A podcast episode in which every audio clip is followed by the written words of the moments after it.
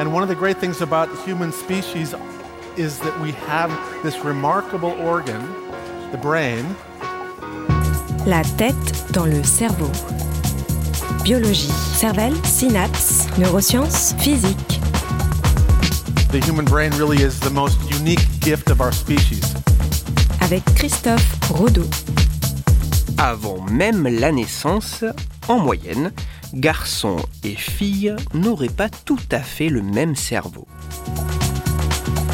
La tête dans le cerveau.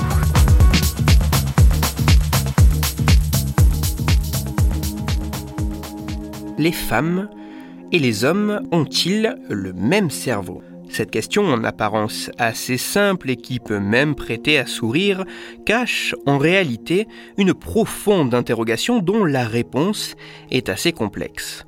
En effet, il semble plutôt bien établi qu'il existe en moyenne des différences tant du point de vue morphologique, anatomique, que fonctionnel entre le cerveau des femmes et celui des hommes. Toutefois, un doute tenace et clivant perdure quant à l'origine de ces différences.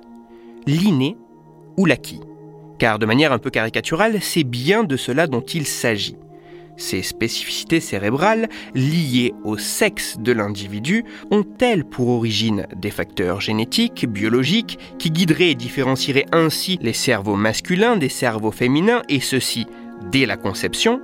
Ou au contraire, tout ceci ne serait-il dû qu'à une question de traitement, d'éducation, de stéréotypes, autrement dit des facteurs environnementaux, sociétaux, qui s'exerçant de manière spécifique sur chacun des deux sexes, finiraient par impacter la morphologie, l'anatomie et le fonctionnement des cerveaux, différenciant ainsi le cerveau de la femme de celui de l'homme. Tentante pourrait être la réponse de simplement conclure que seuls les facteurs environnementaux, sociétaux liés à l'éducation seraient à l'origine des différences observées. Il ne semble pas illogique d'y souscrire en sachant que les études scientifiques mettant en exergue des différences cérébrales entre hommes et femmes sont souvent réalisées sur des adultes, voire des adolescents et plus rarement des enfants, donc des individus âgés de plusieurs années. Difficile ainsi d'identifier spécifiquement une origine génétique biologique à ces différences quand plusieurs années de contact avec un environnement social et éducatif a pu impacter les résultats obtenus. Mais la présence des faits de l'environnement, de la société, de l'éducation ne réfute pas pour autant l'implication de facteurs génétiques, de facteurs biologiques.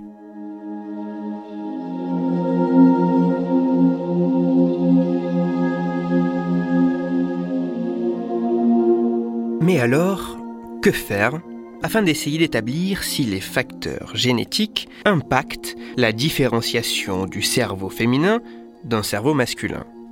Une des possibilités, c'est de s'intéresser à de tout jeunes enfants, voire des bébés, pour tenter de mettre en évidence des spécificités. En effet, il semble intéressant de se focaliser sur des individus vraisemblablement peu impactés par l'environnement afin d'essayer de quantifier des différences. En l'absence de ces différences, il serait logique de penser que seuls les facteurs environnementaux jouent. Mais si des différences venaient à être identifiées, il serait difficile de nier l'importance de ces facteurs génétiques.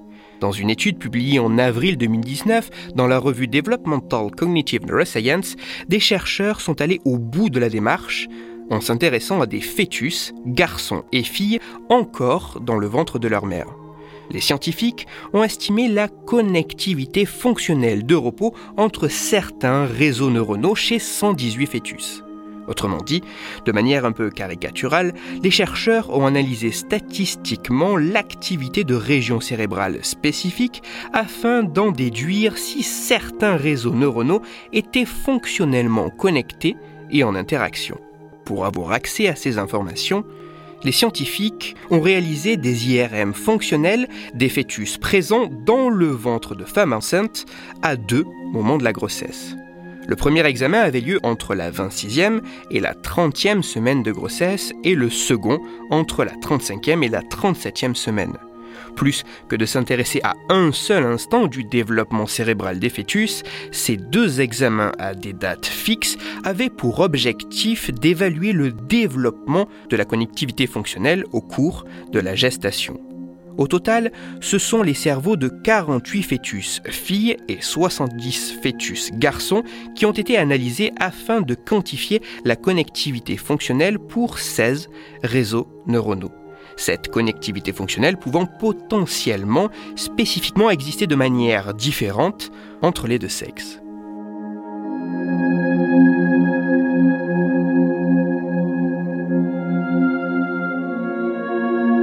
Les résultats montrent qu'au cours de la grossesse, le développement de la connectivité fonctionnelle du cerveau des fœtus filles et garçons ne serait pas tout à fait le même. Le cerveau des fœtus filles aurait notamment spécifiquement une connectivité fonctionnelle plus importante entre la partie la plus antérieure du lobe temporal du côté gauche et le cortex singulaire postérieur, et entre le cervelet et le gyrus frontal supérieur gauche. Le cerveau des fœtus garçons aurait, lui, une plus grande connectivité fonctionnelle qui s'installerait spécifiquement au sein du cervelet.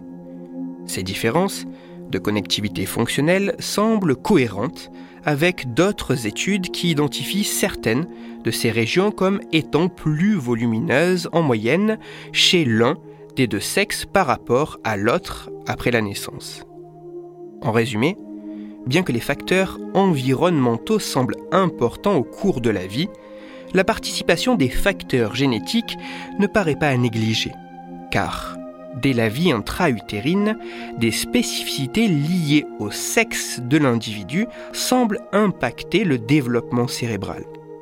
Pour conclure, oui, il semblerait bien y avoir des différences, en moyenne, entre le cerveau des hommes et des femmes et non Contrairement à ce que l'on peut parfois entendre, ces différences ne seraient pas exclusivement dues à des facteurs environnementaux liés à la société ou à l'éducation, car certaines de ces différences préexistent avant même la naissance.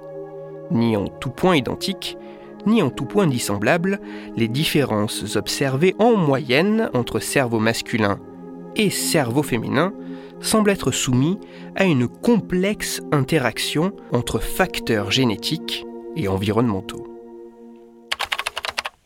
Avant de passer un conseil lecture, il est bon de prendre du recul et de rester prudent avec ces résultats.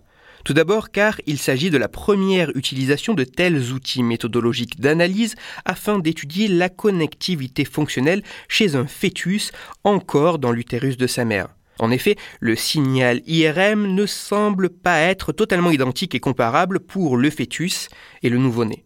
Ensuite, parce que les réseaux neuronaux étudiés ne sont que des proto-réseaux. Autrement dit, des réseaux encore largement immatures comparés à ce qui est connu chez le tout jeune enfant et dont l'évolution est encore mal connue. Et enfin, comme pour chaque étude comparant le cerveau masculin au cerveau féminin, il est bon de rappeler que ce type d'étude se fait sur un grand échantillon. Il n'est quasiment jamais comparé un seul homme à une seule femme, mais un groupe constitué de plusieurs hommes à un autre groupe constitué de plusieurs femmes. Ainsi, les différences qui peuvent être observées ne sont que des différences de moyenne de groupe, et ces conclusions ne peuvent pas simplement être reportées directement au niveau des individus. Toutes les références de ma chronique se trouveront sur mon site, Cerveau en argot, et pour approfondir la chronique d'aujourd'hui, je vous renvoie vers un article qui revient plus en profondeur sur cette étude et sur ses impacts, et qui est disponible sur Internet. Cet article a pour titre Hommes, femmes, des cerveaux différents à la naissance. J'ai eu le plaisir de signer cet article dans le numéro 112 du magazine Cerveau et Psycho en presse, et il est également à lire sur le site cerveau-et-psycho.fr.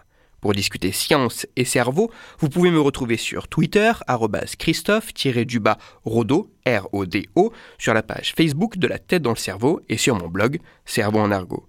Je vous rappelle que si vous, auditeur, vous avez des questions ou des sujets dont vous voudriez que je parle, n'hésitez pas à me le faire savoir directement sur mon compte Twitter, sur la page Facebook ou par mail à l'adresse la tête dans le cerveau gmail.com et j'essaierai d'y répondre dans une future chronique. Toutes mes chroniques, y compris celles-ci, sont disponibles en réécoute sur mon podcast La tête dans le cerveau À retrouver sur toutes les plateformes, dont SoundCloud, Deezer, Spotify, Google Podcast et iTunes.